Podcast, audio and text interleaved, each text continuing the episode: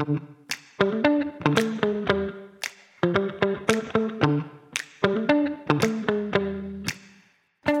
楼姐意思现在就就已经在聊了非常。自然的进入了正片。OK，好的，我刚刚说哪儿了？我 我怎么感觉吕洞比我还疯的久呢？楼楼打开视频的时候也是这么说，说，哎，你也居家隔离了，我只是没刮胡子。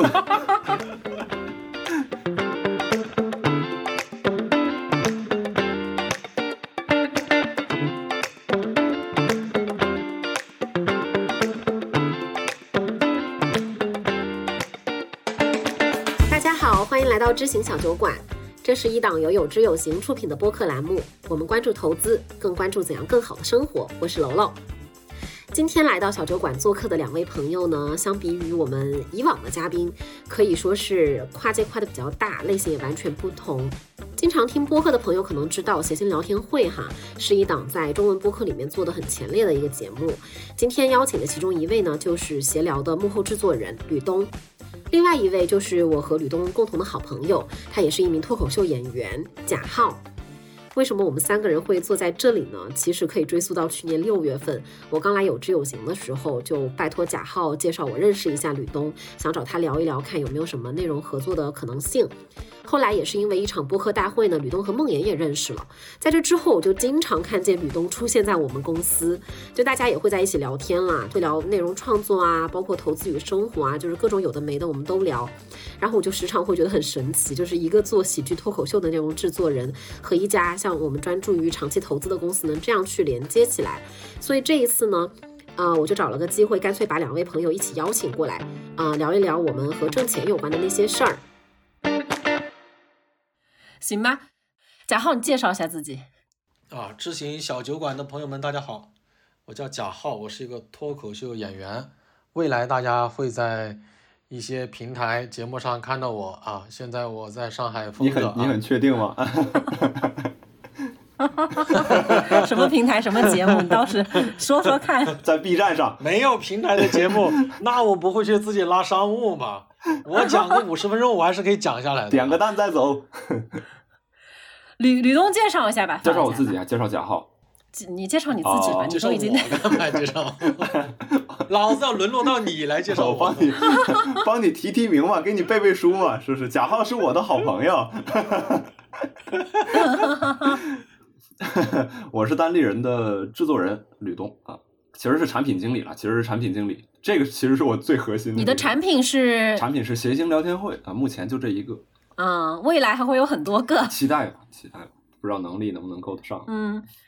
其实找两位来的话，因为也是在我们真心小酒馆嘛，所以就是聊的话题肯定或多或少是会跟钱相关的。就是比如说你们现在还会为钱苦恼一些什么事儿吗？哦，那我先回答吧。我觉得我只是对钱没有那么大的，目前没有那么大的欲望，因为我没想到说要买房啊，或者要干啥花大头的钱，所以我现在没有那么大的欲望。但有时候也会让自己有压力，因为我现在其实挣的不多。我认真说呀，我可能就是上海的一个很普通的工薪阶层，我不一定都能达到他的收入。我女朋友现在收入比我高，就是嗯正常算下来的话，所以其实是有压力的，因为你需要去，不管是扩大自己的知名度，还是要去让自己那些作品段子变得更好，你你会有这方面压力，但你又知道它是一个就是量变引起质变，你需要慢慢去积淀的过程。对，你是哪一年的来着？我八八年的，哦，八八年的，就是比如说你八八年的，就是在可能长辈眼中也是那种老大不小，这样算是一个大人了啊，老大。就是老，就是老，都不存在不小，就是对啊。而且你又是又在这个时候又换城市什么的，你虽就是说是说没有对钱没有什么太大的欲望啊，但是就比如说是一些，嗯，就是一些世俗成规上的压力吗？还是你完全就是不不在乎这些？也没有说完全不会吧，就觉得压力没有那么大。有时候你跟女朋友在一起的时候，你还是希望给别人一些更好的生活条件嘛。我我个人觉得最基本的标准就是别人跟你谈恋爱之后，不能再降低他的生活标准。这个是一个你不能花最他钱基本的。也嗯，花他也不钱 也也可以花，也可以花倒是我在。我我在我在说一些屁话了，我在故意曲解你的那个。今今天给我发红包，我也收了啊。然后就是那个点就在于说，你不能因为别人姑娘跟你谈恋爱了，反而她还要迁就你，或者来降低自己的生活质量，这个是一个底线吧。所以你也需这方面会有一些自己给自己的动力和压力吧。哎嗯那那吕东呢？就是你现在生活中会有什么？就是除了想为项目赚点钱拉那个商务啊，除了这方面，嗯自己在个人上面会为钱苦恼啥？我不太有哎，我从我除了刚工作那个时候，那个时候挣的太少了之外，然后呃到后来就大概一两年之工作了一年之后就没有被钱太没有太关注过钱这件事情。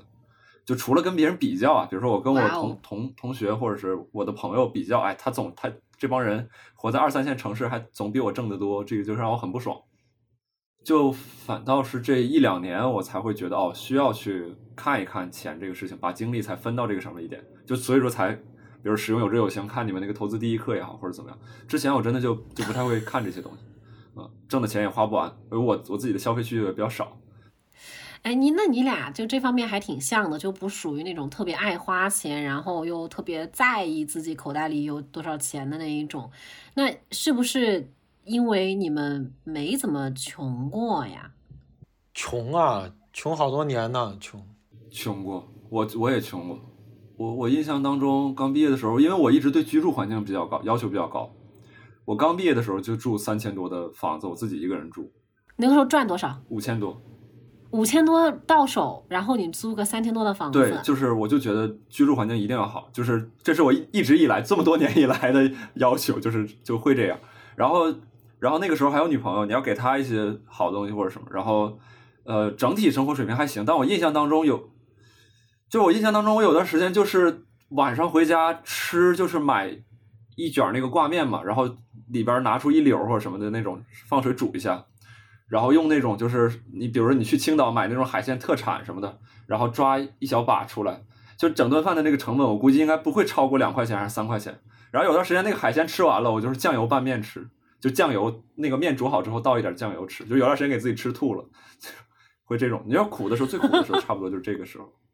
那你那个时候五千多租三千多的房子有资助吗？就是比如说爸妈可能会提供一点帮忙。我印象中应该一定是会有。就是实实在没钱了，然后就管父母要一些，不然快饿死了。就吃酱油，真的就就是酱油煮面完之后倒酱油，真的很不好吃，特别不好吃。而且不知道为什么，就是心里边有的时候总会有一种特别蠢的想法，就是早我一定会特别有钱的，所以说就没太在意这个游戏初期的那个。我感觉每个人都会这么想过，就是最早会觉得我三十岁的时候绝对就对房啊、车呀、存款啊，绝对就有了。等到三十岁的时候被打脸了，就觉得那那那就这样吧。那 我倒没想三十岁有车有房，但我就就不知道为什么，我就一直会觉得我特别有钱，我会我会特别有钱。就是如果我想的话，我会特别有钱，所以说就从来没关注过。这种乐观是共性吗？也不叫乐观，就当时我不知道东哥，我当时有点在熬在扛的那种感觉，我不乐观，我我当时还欠着钱呢，跟他一样的，就老干妈嘛，就煮挂面也是啊，你还用老干妈，你比我好一点儿。比你好一点儿，就只放那个老干妈，或者那个时候还买过那种特别大的一袋儿那种水饺，就是那个什么韭菜鸡蛋馅儿的那个最便宜，然后就拿那个来干拌，然后住也是住很远，住在传媒大学那边，跟别人合租，两千多一个月，然后哎呦，真是点外卖从来不敢点超过二十块钱 你。说这个，我突然想起来，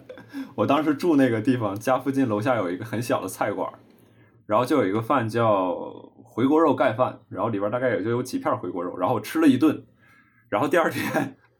第二天我就是会想，要不今天再去吃一顿吧？那个回锅肉盖饭大概是十五块钱还是十八块钱？就是我说今天再奢侈一把，今天不吃挂面 拌酱油了，哎我再，我再来一顿那个回锅肉盖饭。我也不是，就是我我真的得相对客观的给大家呈现一下这个画面。就你说同时期，就是在同时期，然后给女朋友，比如两个人一起做饭，买那个原材料做那个芦笋炒虾仁。上海不是有芦笋吗？芦笋炒虾仁，这个北全国都有有有都有都有。当年我只在上海见过了，我以前北方我没见过芦笋。然后买那个食材就花了八十多还是一百多，就买虾仁和买芦笋两个加一起花了八十多还一百多，类似这种。所以说你说苦，你是不是被坑了？虾仁也贵，芦笋也贵啊，芦笋三十多，虾仁五十多，买的活虾。啊对，挺贵的。我们东哥就想证明一个，我还是挺为我女朋友花钱。没有，不是，这不重要。这个 我不像贾浩花女朋友的钱，不是我意思，就是他那个也不是说全方位的穷，就是你有时候也可以买一些东西，或者是有一些贵的东西，都还好。哎，我觉得花女生的钱，我反而是最近才坦坦荡荡的觉得，她要花个啥钱，她要买个啥就去吧。我觉得两个原因，第一个是做脱口秀之后脸皮厚了，然后第二个是你可能经济状况稍微好一点了，你也经常请别人吃，你底气你就是有自信了，你你就他他你知道能还得回去了，你不会说哎呀这个东西超出我的能力范围或者什么，胆战心惊的接受。对有安全感，对有安全感，就你要你要买单你就买呗，没关系，你买呗，哎你当时欠钱欠多少啊？十来万吧，你干啥呀？十万十一万左右吧，感觉。对，我先跟听众朋友们介绍一下那个贾浩的一些前情，就是他是呃中国人民大学 MBA 硕士毕业嘛，呃毕业之后呢，沦落到 欠欠债十几十几万的 脱口秀演员，你是怎么欠上这些钱的？我我一直都没搞明白你这一段想。说，我没有赌博，也没有炒股，也没有玩基金。我当时就是纯粹没有收入，没有固定收入，然后我又很轴，我就想着我要去，呃，上综艺节目，我要去主持节目，我要去做这些事情，就很颠，就是来回的就飘着。因为当时是有一些工作机会的，但我就都没有好好去做，所以呢，你又不挣钱，北京的开销又，哪怕你再节俭，它的开销还是会比地方要高很多，就这么累积累积累积，就各种什么借呗花呗什么平台，就是真的就欠了这么多钱。你当时房子租多少钱一个月的？房子我刚刚毕业的时候是和两三个师弟一起合租的一个开间，我一个月可能摊一千九百块钱左右。后来租的房子就是传媒大学那边两千多，然后后来就开始去住金台路就三千多，后来哥们儿就走起来了，住东城区二环五千，不讲价。我跟房东说就这么多，一百不用少，有钱。就就大概就这么一个轨迹啊！我把那个钱还完那一天，我真的好开心。我忘了是一九年底还完的钱，还是应该是一九年，一九年下半年什么的。那一天还完，我真的在路上走路都太轻松了，我就跳着走。是，那你还了多久？这个我没有仔细算，因为像那个蚂蚁借呗，它每个月都要你倒嘛，你就要不断的还钱嘛。我那个额度就越借越多，然后同学的钱肯定是最后是蚂蚁的大当客户时就，对我后来写了个段子说这个事情，就是后后来同学的钱就是有点稍微存了点钱就赶紧还了，还了这其实我同学都已经忘了这个事情了，他比较借了人家多少啊？几万块钱吧，几万块钱，小几万块钱，然后我给他算了一些利息，然后还给他了。你还会算利息？你利息怎么算呢？呃，比方说，我给他借了两万块钱，比方说，我就还他两万五。对我也没有细算，我可能借了两年吧，这个钱。算算算算年化收益率是多少？对我，楼楼开始说你什么时候缺钱？浩哥，对我想说，你要是什么时候想借钱，你可以问问我呀，我我是愿意借给你的。现在哥哥不缺钱了啊，我前一段时间看那个微博，也是哪位演员呀、也是效果的演员说那个花呗这边给他打电话，然后是李诞的声音，就说提醒你，哦，对，太吓人了，这就听到自己老板过来说三 D 该还钱了啊，对，好像是三 D 老师，对这是真事儿吗？还是是啊，我还写过这个段子，就花花呗有一个叫做花呗来电，然后每个月他会你可以定制这个业务，然后每个月会有那个录好的明星视频给你发过来，催你还钱。哦，所以现在比如说我去借花呗，它到了一定的限度，还会给我就是这种兼具娱乐、照顾我情绪的方式来催我还钱，没有你得花钱定这个业务，他才会给你发这个明星视频。哇，我当时写的段子就，我写的段子就专门吐槽的这个事情。啊，这是还是个是增值服务，我靠！对我当时就说我要有这几块钱，我先还了，好不好？你最后把你那个同学的钱还掉了之后，你有做什么事情吗？就是自己有怎么样奖励一下自己吗？啊，奖没奖励我忘了，但那天我真的心情很好，很放松，我感觉就是背在心里的那种奖励啥呀？他奖励不就又欠钱了吗？刚花完。对啊，对啊，你们在工作多久之后开始经济状况会有一点好转的？就不说好转吧，起码就是咱别吃酱油拌面了，我一年一年之后就好很多。很快耶呢，呃，对涨薪了。对，业务做得好，因为我们那是业务导向型，然后就从五千涨到七千多了，哦 也没多多少钱。我感觉我有两我有两个阶段，第一个阶段是之前在北京上学之前我也工作过嘛，那个时候卖家具，但不太有参考性哈，那个可能干了两年多，然后就存了钱，不就来上 MBA 了嘛，然后后来把钱花完了嘛，然后脱口秀的话，我真的是一七年底开始讲的，我应该是在一九年下半年还完钱，还完钱之后。差不多过两年吧，然后开始你慢慢有一些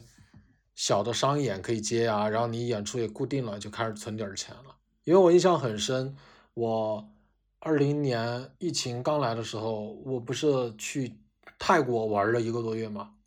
那个时候手里嗯是稍微有一点点存款的，不然我肯定不敢出去旅游的。啊，你那个时候去泰国玩的时候，可能手里刚开始有一点存款。对，可能有个几万块钱吧，那个时候。贾浩之前还有就是半年是在法国嘛，是在巴黎对吧？对，那个也花了好多钱。我感觉我很大的缺点就是我没有什么规划，这个是我很大的缺点。然后我就去上学，然后出国又把那钱花完了。我毕业的时候，我感觉我还有一万块钱吧，那就工作，然后工作又没有稳定工作，后来就开始慢慢欠钱了。对哦，你还有个转行呢。东哥是不是之前也是也是也不是这个行业？，对我刚才也想说，转行真的会让人穷一段时间。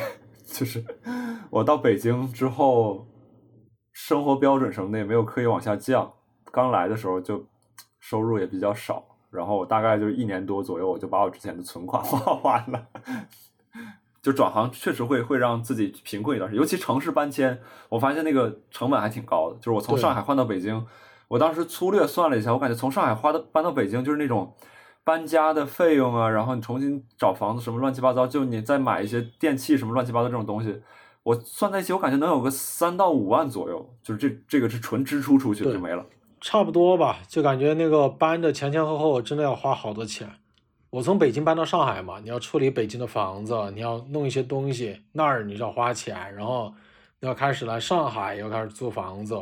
然后可能租到之前你要住酒店啊，或者联系啊，来回啊，就真的反就不可细算，挺花钱的。呃，那吕东从上海到北京是从什么行转到什么行啊？我之前是做金融咨询，然后上海到北京就是做那个做金融咨询的时候，你就已经开始在接触，因为我看一些线上节目，你有去当观众啊，或者你也挺喜欢听这些啊，对我一八年一八年五月份的时候就开始做咱们当地人的兼职了，就在上海那边帮咱们做那个当地人那个开放麦嘛。然后我那个金融咨询也不是什么金融特别什么高精尖的行业了，我们那个行业说白了本质上就是个中介。对，哎，我我得盘一盘，吕东是从上海来北京，然后从上海的金融的这一个行业里面转到了这一个就是脱口秀的，就是脱口秀这个圈子，嗯，对吧？然后我是从上海在做脱口秀的时候来北京，过了一年，到了金融行业。是的，贾浩在介绍我俩认识之后，从北京搬去了上海。对，对，就是我们有名额的，我们必须得把北京、上海这个人口给填平，就是走一个必须得来一个。就是一定要动态平衡，对吧？不管是行业还是城市，一定要取得一个动态平衡。对，那你们在就是比如说，在目前的职业生涯阶段，有没有过一些什么副业的经历啊？因为都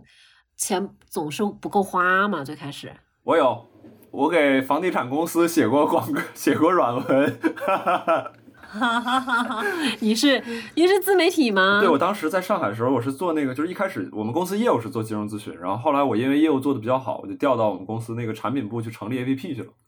然后我就开始负责产品那个哎有有有有，吕内容运营李总，内容运营，就开始跟内容打打交道了嘛。一五年、一六年的时候，然后一六年还是一七年我忘记了，然后当时就关注这个内容怎么做，包括后续了解脱口秀也是，就是因为在关注内容怎么做，就看到这个脱口秀这个东西。在一开始关注这个内容的时候，然后就会关注写作呀，关注采访啊，关注什么类似这种东西，然后就认识一些朋友，然后他们就说什么，哎，我最近在找人帮什么房地产公司写一些软文什么，你要不要试一试？两百块钱一篇，我就积极的参与了进去。呃，我还真不知道，就是这个价格怎么样，就很低低是吧？就是我现在听起来肯定是特别特别低，对，后来我大概写了三四篇，我就没再没再弄那个东西了。我觉得太赚了大概不到一千不到块钱一千块。钱。那个时候你这个副业给你带来的，就是你你做副业主要还是为了赚钱。其实主要是为了体验一下这个东西能不能去做。对，但后来发现这个这个换钱方式效率太低了，从各个方面来讲都没有意义。然后给他们写软文也没有获得业务水平的增长。就你刚开始的时候肯定弄不清楚怎么写，会比较吃。但你写了两三篇之后，你就知道那个东西是怎么回事了，你就各方面都没有收获，然后就不做。对，我租过那种大的两居，改过那个桌游吧，玩那个剧本杀，玩狼人杀。一些朋友来玩，或者我们还有个大众点评的店，当时评价可好了。然后，对他们象征性的给点钱，给的不多。你想，在一八年、一九年，他们来玩，一个人可能才给六十八、八十八什么的。然后玩我还要他们喝饮料是随便喝的，然后我还给他们做酸菜鱼吃，做冰粉吃，但是可以稍微留一点来贴补房租，就那个做了可能有半年多吧。我我怎么感觉我好像都见过？吕东去过吗？他应该没有嗯没有交集，那个时候我甚至都没有开始固定讲脱口秀，我可能刚刚开始讲，刚刚开始讲差不多。可是你当时去租房子，然后改剧本杀、改桌游什么的，其实是一笔蛮大的投入啊。没有，那个漆都是我自己刷的，自己买了漆，把那个老的金台路一个老小区的房子刷了一下，然后买了好多那种就是贴的那种画，然后自己买了干花布置了一下，然后买了那种网红桌布啊，自己咸鱼淘的那种特别大的桌子，拿那个网红桌布把它铺起来，还挺有点意思的，大概是这样吧。那你当时有合伙人没？就我自己啊，没有合伙人。这么点小生意还合什么伙人呢？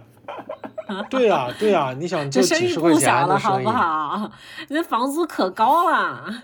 房租当时应该是五千五。对呀、这很大一笔钱啊。我关键我还住在那个地方，当时很很难受，就是朋友他们玩了之后，每一次有人要走时候走，浩哥一起打车走啊，我说不，我再收拾收拾。他说你家住哪儿啊？我说我就在旁边没多远，就不好不好意思告诉别人，我等他们走完之后我就睡沙发，对他们就走了，然后我就自己就那些牌啊、棋啊什么的收一收，然后厨房收一收，就就睡那个沙发就睡了。哦，对，我我想起来，我之前那个单立人的在上海的开放麦兼职，那个是也是有钱的，就从一八年五月份他们找到我开始，然后一直做到我去北京，那个其实也是有钱，但那个也是为了了解业务，我我真的好像很少为了挣钱我去做一个副业，几乎没有。我们那个时候真的就是为了生存，不然那个真的太太难了。那个时候长期可能感觉就有一千多块钱、两千多块钱。哎，我问一下，一八年单立人给你们这一些呃兼职的人给钱给的多吗我不知道？别人是多少，然后我当时我就觉得这费用可以，我倒没有多少，就他不给我钱，我可能还是会做，很小很小几千，然后但是工还可以可以了哦，可以工作量。也没有那么多，然后一两千还是两三千来着，我忘记了。呃，每个月四场开放麦，然后演员到上海的演出你要负责，然后其他的其实也没有，没有什么工作。对，但当时也不是为了钱去做，当时就是说啊，正好有这么一个机会，可以通过这个件事情深入的去了解一下脱口秀这个内容。哇，你这可以了。我们才开始讲脱口秀的时候，真的完全没有钱。因为我感觉赚能赚到钱都蛮难的了，然后还给你们就是还是实实在在对实实给你们开开薪资的。啊，对啊，我感觉我讲脱口秀起码讲了半年多，接近小一年，半年多至少才挣到了脱口秀行业给我的第一个一百五演出费用啊，演出费，演出费，天呐，真是当时完全没有想过说这个可以挣钱。哎呀，其实我也在想说，是不是就是得有一个副业？但是我不是说一定要挣钱啊，就比如说有一个副业，它还能调剂，就是因为你本身你自己的生活被你的主要的这个工作就塞得比较满嘛，然后你都围着它，就是可能每天很多的思考都是围着它转的，然后有一个不一样的事情，就能平衡一下自己。一个是生活、工作啊，包括你可能想一些不同的东西，能够让自己的就是想法活跃一些呀，或者说是看能不能有一些就是灵感互相补给一下。但是我又觉得说，我就感觉这个其实挺没有普遍性的。就是我尝试过，即使是平时多去，就是比如自己可能发一个视频啊，做一个视频，都会蛮消耗你的精力的。因为我也有过一次接私活的经历，然后赚的就是活儿不是特别的重，但是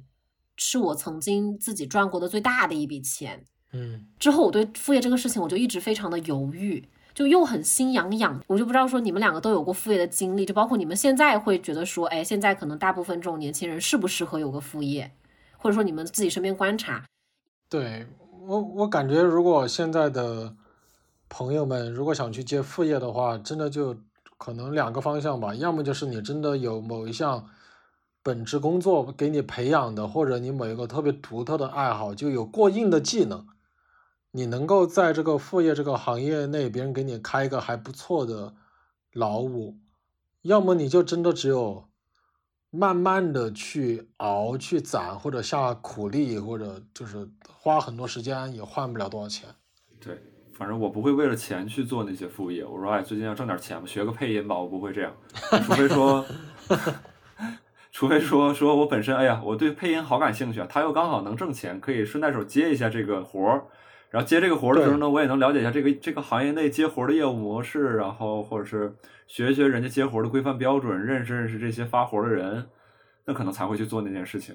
不然的话，我总是我不知道我这个想法对不对，我也我也没有太去推敲过。我就觉得你不如把精力放在一个一个事情上面，然后这样去投入，然后它可能不断带来的收益是那个叫什么指数型的上升，而不是说我线性的那种。我一小时在这儿换五百块钱，我在那儿换一千五，然后我想着在哪儿能换更多的钱，类似这种，就可能确实思维上差异。就因为我们最近闲聊，比如会进一个新主播，女生佳佳，她就是温州人嘛，她的思维方式跟我可能就有很大区别。你比如说像像我可能就不会去做兼职，我也不会接待或者什么类似这种，或者是我看不到有积累的钱，我都不会去挣。什么叫有积累的钱？就是打个比方，比如说，比如之前我在在我上一家公司的时候，我跟我当时那个老大，然后在做外汇，在炒黄金那期货什么的，然后但是在学这个东西，我想去学这个东西，然后就是以三百美金为一个单位，炸掉之后，我就再往里边充三百，然后再炸，再再充。然后他看我有段时间就是输的太惨了，然后他就说你你把一部分钱放到我的账户里边，然后因为他炒什么的还可能挣钱挣的还比较稳定也比较多，然后我说他说意思就是帮你回回血，我说不要，就是那种钱就对我来说，它只是单纯的一笔钱，我没办法从那个里边收获任何的认知或者是积累，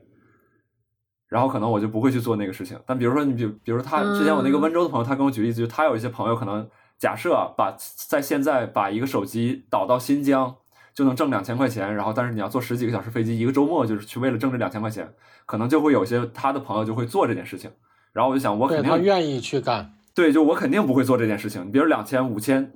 五千，我都犹豫一下，就 就是 给你一万，你花花你一万块钱一个周末一万，你给我五花不花这周末的事？我 我就去做，就是就主要还是价格不够。就就包括像你刚才问我说，在这个就是闲聊有没有挣到钱，或者我说没有挣到大钱，因为我觉得就那个大钱是比如说会改变你人生规划的。假设现在突然给我一千万，我的活法就变了，我可能就马上去上学或者去读一些东西了，我就不再为了挣钱去做任何事情，我就做纯摄入的东西，但它可能产出这方面短期内几乎为零。我可能会去这样做，嗯但但如果不是那个样子的话，不是那个金额或者那个量级的钱的话，比如说有人总问我什么你中了五十万你会怎么样，中了五百万，我说那就还是按照现在这个方式去生活，没有什么区别。所以说那些小钱，它不可能在短期内没有精力或成本的帮我积累积攒到一个很可观的数额，我就不会想着去弄这些东西，而且真的会消散的。你比如说现在再让我给房地产公司写一篇软文，我写不出来了，我我忘记那个东西怎么写了。这其实就有一点就是，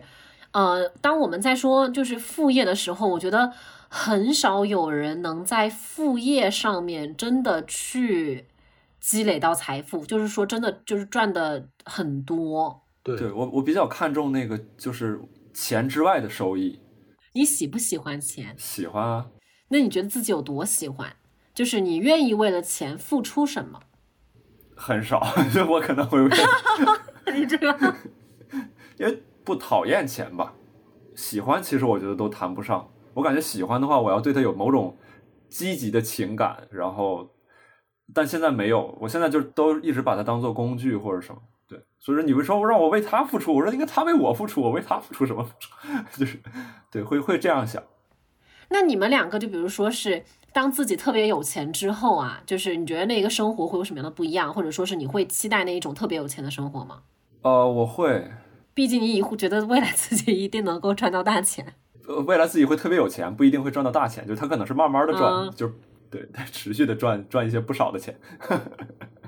对，我刚刚很认真在想，我觉得可能生活变化不会特别大吧，可能就租一个大一点的房子，然后平常开销会稍微高一点点，买衣服能买贵一点的，其他就没有啥了。哦，我会，浩哥，你怎么你我启发你一下，我 啊，赶紧，住一个，不管是租或者是买，要住一个可能风景或者自己更喜欢的房子，对，然后养条狗，对吧？人养条狗，并且是要有特殊情况，就是找别人来照顾这条狗，对吧？找我的佣人，哦哟，哦哟，然后吃的话可能会改善，改善很多，就是要吃一些好吃的这种，然后并且让别人来帮自己准备，就我不会再去为吃或者说洗衣服这种事情投入任何的劳动力和精力。你就缺一个菲菲佣，缺。类似的就是他对他应该这些都是一个人干吧，我应该不不会找一个厨师，再找一个遛狗的，再找一个什么 洗天啊应该我觉得一个人应该他他他可以接受这一切，对，差不多就是剩剩下的其他的都会正常，其他的都会正常。衣服衣服，我觉得现在我的衣服已经很好，我觉得现在优衣库真的就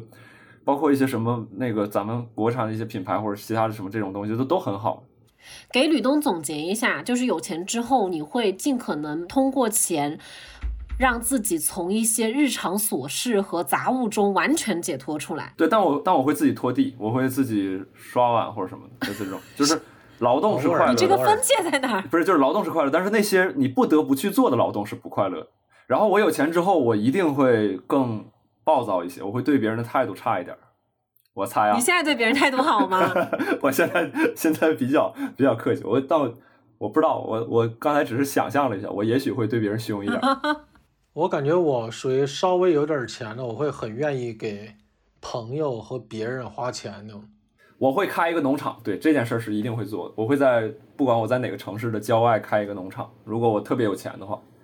对，养一些养一些小动物，然后驴马牛这些小羊啊，小那个于谦儿对吧？于谦儿自己做了一个农场，养他那个是养马的马场，就是我就自己开一个小农场，然后回头可以跟朋友一起去玩儿，然后什么类似这种。对，我会养很多小动物。你知道我在小红书上刷一些有有钱人吗？那一些什么养白狮子啊，然后小哎老虎啊、豹子，那哇，就是这种有钱人的快乐，真的很难想象。还我倒没有一定要养什么狮子，或者像什么中非的就那个什么中东一些国家那个王子养一些鹰还是隼呢，我忘记，就是很，我就会养一些普通动物，我能养一些普通动物就好了。我养完之后，我我非常能预见到，就比如说我再有钱，比如说我假设我像比尔盖茨或者像什么那种那种级别的有钱人，我可能也不会想着养奇珍异兽。然后我当时还在想，如果说如果我开一个农场，我思考过这个问题，我思我很细的思考过这个问题。比如说我开一个农场，假设我要是以我没有那么有钱的话，我可能还要让这个农场带有一些经营目的，比如说我有些牛可能要被别人吃掉，然后我就在想，我自己养的不被吃掉的牛和那些会被吃掉的牛，要不要放在一起养？就他们之间 也道德困境，你这是你 干不是嘛这么为道德困境难自己想的挺细啊。是他们之间会不会形成某种鄙视或者歧视链，就是导致我自己养的那个牛非常的娇嗔，它性格不好，就它每天在牛圈里边它欺负别的牛，因为它知道它是不会被吃掉的那个，就是它会，就是你看我就会想这些东西，但我就我就觉得那个就是你的你的脑海中已经有一个非常完整的动物社会了。对对，我想很多。我有的时候没事儿的时候，我就会想，比如我自己建个农场，要不要打保温墙，或者要不要类似那种乱七八糟的，我都会想。装修这些，可能偶尔也会关注一下。为了我的农场，我要开始准备起来。你一般会在什么时候去构思和建在心就是脑海中建造你的动物社会？走路的时候或者没事儿的时候，不开心的时候，都会想一想。就是说，他说不准，他没有一个固定的时间段。就是比如说，我脑子里边的会议室什么时候约好什么时间去处理这个农场未来农场建设事宜，这个提案的人他随时可以进来，就是看我没事儿的时候，他就会进来跟我聊一会儿，然后我俩就想一想这些东西。你你算过农场一个农场的成本吗？没有，就贵的，就是有钱开大农场，没钱开小农场。你没钱，实在不行，你农村租个房子或者买个房子，就是盖个房子几万块钱，然后有个院子什么的，你先养几只小狗啊或者什么的，养一下小的呗。你等等那个马呀、小羊啊什么的，等你有钱了再养。而且之后其实也未必真的会开了，但只不过现在就会很想有一个就是嗯能养自己喜欢的小动物的地方。那你们什么时候开始存钱啊？就一直就在存，我现在就是一直都在存。我开销很少啊，那些钱也没地方花，就存起来，交给父母他们去做理财。哦，交给父母啊，对啊，就是因为他俩其实从炒股就是九几年就开始，然后他俩也理财也会比较久，也会一直劝我，然后。然后后来有一些这个存款之后，我就扔给他们去去理财，因为我就觉得家里边有个分工嘛，他们既然擅长，我就不用再去学了，或者说我就可以以一个非常非常缓慢的速度去了解。你是父母会跟你沟通说，哎，可以把钱交给他们打理，还是你自己主动就说把钱就是交给父母，也不操心了？他们一开始让我自己去打理，然后我说我没有这个精力，而且那个时候存款少。你比如说我在上海工作的时候，存款就几万或者十几万，我理财我那时候算了一下，我一年比如说百分之几的收益率来着，就几千块钱。我说我理它干嘛呢？然后当时的概念啊，当时就会觉得说我我我我的收入的积累速度是要远大于我的那个理财的那个收入的，或者说理财那个所占的精力和带来的收益就太不成正比了。然后到后来的话，就是自己再存一些钱，然后就会也开始关注这件事情了，就觉得要要开始理财了，要开始去做这件事情了。倒不一定说这个理财收入会带来多少变化，或者多了多少，但是我就会跟父母说，我说要不我把钱给你们，你们帮我去理财，我没有精力去理财。然后每年我说你们从理财的收益里边提个百分之十、百分之二十，然后你们自己拿去花或者啥。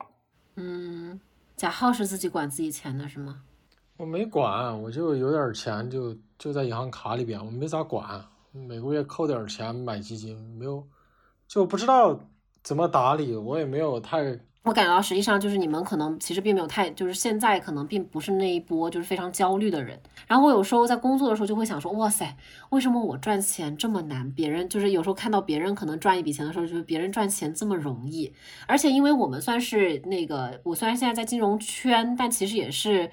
所谓做内，就是因为编辑嘛，就还是内容工作。我记得就是吕东上起来说，就是说，呃，靠内容赚钱这个事儿，其实在你看来是不成立的。啊，倒不倒不是不成立，我觉得不科学、不合理。就是他的人的创作的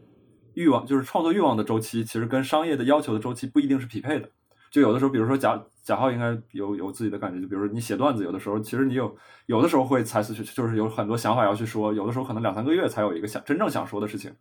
但如果说你做这个内容工作是一周，假如像我上一份工作，我一周要出五篇商业相关的这个内容，但我其实根本没有那么多关注的事情。我也没没觉得这个这个时间内有发生这么多值得关注的事情。我们组里边有三个人，其实相当于要十五篇各行各业去弄嗯，啊、那你就有的没的都要说，我觉得这个东西就不合理。你有的时候有点像写热搜一样的。对，有的时候你就我就感觉是搞一些垃圾出来这种给别人看，然后但其实没有那么多值得关注的东西，那个东西也没有那么值得的去去表达或者什么的。嗯就是你会你们会说自己是内容创作者吗？呃，我现在才刚刚敢说吧，以前都觉得自己算不上。那比如说是什么会让你就是开始觉得说，你刚刚说最近才敢说，就是什么让你会觉得，哎，我敢说？就你真正的开始去，我我觉得开始自己的策划开始不太，或者说他他是真的占用了很多脑力跟精力吧。然后其实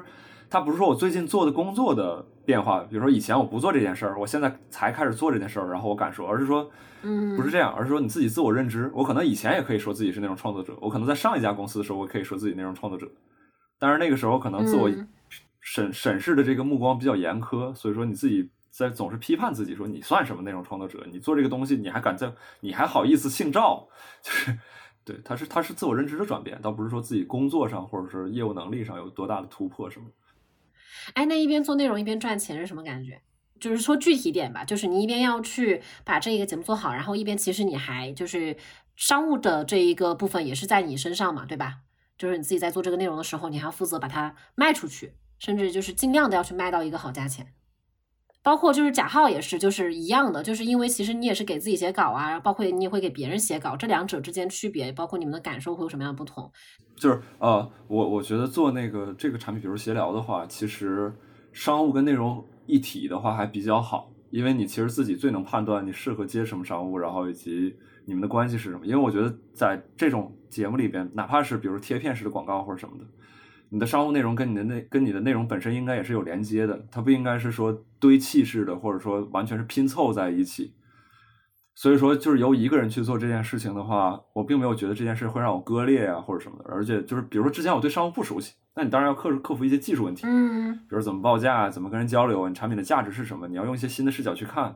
但这些东西克服之后，反倒会对你的内容有一些帮助啊。你其实说白了，我觉得就都是在在了解自己的一个过程。那之前只是从内容维度去看自己的这个产品，现在也从商业维度去看自己产品，我觉得更全面一些。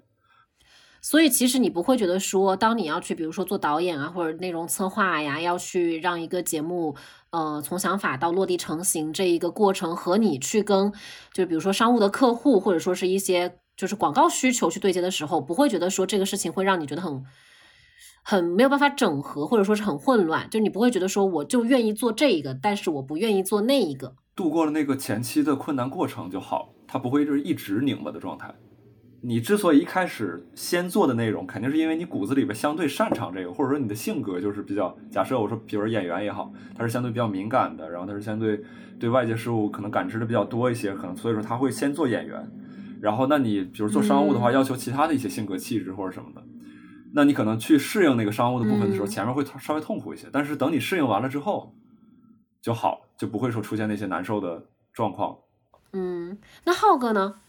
你有吗，贾浩？完全不同的工作，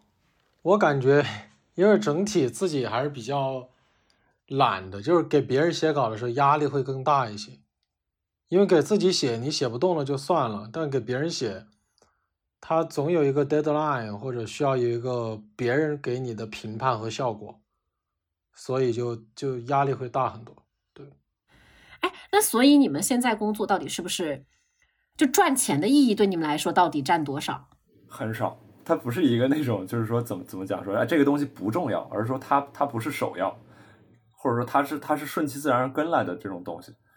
然后那比如说真真的一个月，我现在在你这儿也只能获得五千，我在别人那儿也只能获得五千，那我会衡量这件事情的价值，就是那相当于说，基本上用你们的话讲，就是我的市场价值就是在这样的一个情况当中。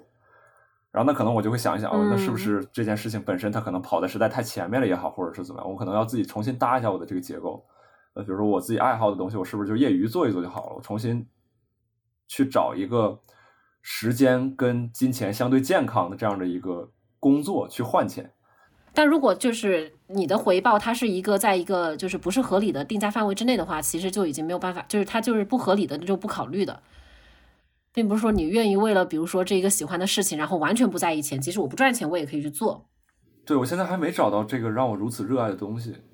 我感觉现在是不是我跟吕东我俩刚好做的这个事情，自己也还算挺感兴趣，同时也能给自己带来收入，就刚好它在一个相对平衡的点上面。你要说真的完全把某一方面舍弃掉，比方说我不要钱去做一个很喜欢的事情，可能也很难；或者说我完全不喜欢这个事情，我就为了挣钱，那也很难。就是对，就是那个收益，它是收益跟成本其实都是多维度的。你的成本付出的不只有时间，你可能也有嗯你自己的快乐的程度啊，你的心力啊，你家庭的压力啊等等，这些其实都是你的成本。然后收益这块儿，除了钱之外，也有一些成长啊、成就感啊这些东西，可能也都算在收益里边儿。就他最后打了一个总的包，然后我俩可能觉得，哎，这个总的包是我现在接受的。哇，就是你们你们是有在工作中因为收获到一些成长也好，成就也好，所以所以会有这样的就是观点。但可能我就是我有时候会去，我有时候在网上刷很多帖子，就是大部分人真的不喜欢他们自己的工作。对，所以很多人不是说要追求那个 fire 吗？你你们知道这个哈？fire 是啥意思？他的意思就是财务独立，然后尽早退休。所以很多人不是说要攒钱攒钱，然后就提前退休吗？可能三十多岁啊，四十多岁就提前退休这样子，然后可能那个目标就会是等我有钱了，我就不工作了。我我之前，比如说我们做闲聊、做职场的一些话题，也有朋友在现场表达过类似的这种意思。但我觉得，比如说之前我们内部也有聊过，然后就有人问我，比如说富婆包养你，然后但他只许你做什么全职的，比如他问我说，哎，你跟一个很有钱的女生，然后你们俩结婚了或者怎么样，然后他要求你做全职全职这个家庭家庭妇男，你能不能做？我说可以啊，这个没有问题。但是他说你不能工作，我说这不行，我说我必须得有，我必须得能去做一些自己的事情。就我觉得那个工作，如果说狭义的来讲的话，把它把它说成是纯粹为了换钱而付出的劳动的话，那个部分我我可以不做，或者说我尽早不要去做。但如果不能不让我劳动，不让我做自任何自己想做的事情的话，这个这个不可以，太难受了。就是劳动的话，可能很很多时候让人联想到的还是为了钱去工作，或者是换，就是卖时间换钱。你那一个就是比如说，可能在我理解，就是你或许会需要就是一直能够去创作或者创造一些什么，但未必他可能说，哎，我是单位时间这样售出，然后我打工赚钱这样的形式。对我做木雕也算是劳动，我自己打一把刀也算是劳动，我我去做我喜欢我认可的菜，这些也都算是劳动。对然后我觉得这些东西嗯你做好了都能换钱。而且如果你每天在上面花的时间，比如说你花个六七八个小时，那就是就我就我就觉得你自己平衡好这个过渡，就你比比如说有些有些信得过我的青年演员问我说，当时在上海做那个开放麦的现那个那个运营的时候，然后就有一演员问我说，我现在全职做脱口秀演员行不行？然后我说我很喜欢这个东西或者怎么样，我说都说你你别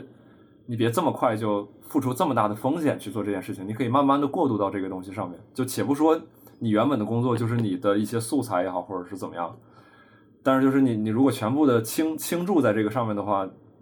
动作会走形，很容易走形。你跟他的关系也会慢慢的变得不健康。感觉贾浩是经历了这个阶段的呀，一上去就扑在这上面，然后也没赚着钱。我也不太算，因为我因为做脱口秀的时候，我也没有其他的本职工作，所以我不太算说过渡到一个全职。我真的也就是慢慢的经历越来越多，越来越多。对，你现在如果是 fire，就是你已经就是可能某种程度上生活不需要不需要你再去卖时间赚钱了，然后就比如说你还是可能会做现在的事情吗？比如说贾浩继续讲脱口秀，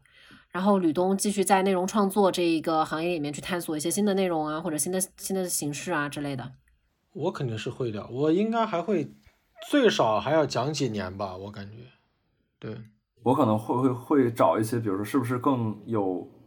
也不一定叫有效的方式吧，就找一些其他的方式，比如说像我刚才说，就是我我如果现在有一千万或者是多少钱，我可能就直接去学习了，因为比如说我我做内容，其中一部分的收益是，嗯可能我会通过这件事情，在这个社会当中实践，就我在玩一个游戏，然后呢，如果完全的不需要考虑收入或者怎么样，我可能看看是不是有更好玩的游戏，我我同样能获得这些东西或者怎么样。啊，获得对人的认知，对这个社会的认知，对这个世界的认知，对我自己的认知。就是你们真的就没有想过说怎么样能够发财这个问题吗？以前可能想过，最近几年应该真的没怎么想。我有想过，就比如说有一些超能力，我有时候会幻想，比如打个响指，然后我可以把街上这一排车都变成我的钱。然后我甚至想过，比如说车里边坐着人的时候会怎么样？他是不是嘚儿就坐到地上了，还是还是怎么样？因为他那个车消失了。然后我甚至有的时候走在一些街道上的时候，然后我就会一直这样打响指，就 是一辆一辆的把那些车都变成我的钱。那这些就是还还挺有节奏感的、啊。就就瞎玩儿，他没有特别认真的去想和构思这种事情。行，那我们最后就是收一个尾吧，嗯就是在你们感你们不管是你们自己的感受啊，就是经像那个浩哥还经历了这么长时间的风风控，还是说你们观察到的，就是比如说在现在的疫情背景之下，其实你要说疫情背景也都有个两年了，对吧？时间真的是不少。就比如说现在大家普遍的这种嗯，金钱的焦虑比以往是更甚还是更躺平？就是也算了，也无所谓了，更虚无了，我觉得是更甚吧。更多就更焦虑了，对吧？对，我觉得，因为我觉得这个环境在放大各种问题，然后在放大不确定性，所以说，大家最直观的寻找安全感的方式就是钱，这个东西是最直接、最简单、第一时间会得到的答案。所以我我个人个人感受到的会对钱更焦虑，更渴望能挣到钱，挣快钱，不管是个人还是企业，都在出现越来越相对更看重短期的情况啊。要增长，要结果，要什么什么什么什么。嗯，浩哥呢？我差不多也是这么觉得，就大家会比较焦虑，觉得手里有点钱会让自己稍微踏实一些。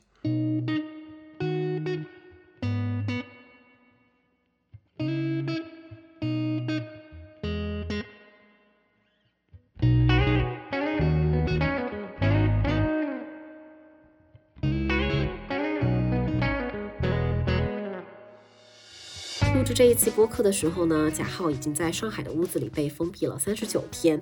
而我在北京刚刚开始封闭到第三天。由于这一个情况，其实吕东他还能自由活动，但他也只能自己一个人在家和我们一起远程录这一期了。在这一场闲聊中呢，没有焦虑，没有沮丧，我听他们聊着以前。嗯，曾经在经济上略有困难的时光，也听他们放飞想象去设计自己以后有钱的生活，就还是挺感慨的。会觉得说，好好过好当下的日子，嗯，对未来保持期待和畅想，依旧是我们无论何时何地都可以去做的事情。那最后就祝大家美丽又有钱。那行，那今天就先聊到这儿，我们就是跟听众说个拜拜吧。好，拜拜，智行小酒馆的朋友们，拜拜，智行小酒馆的朋友们，谢谢老哥，谢谢浩哥，拜拜。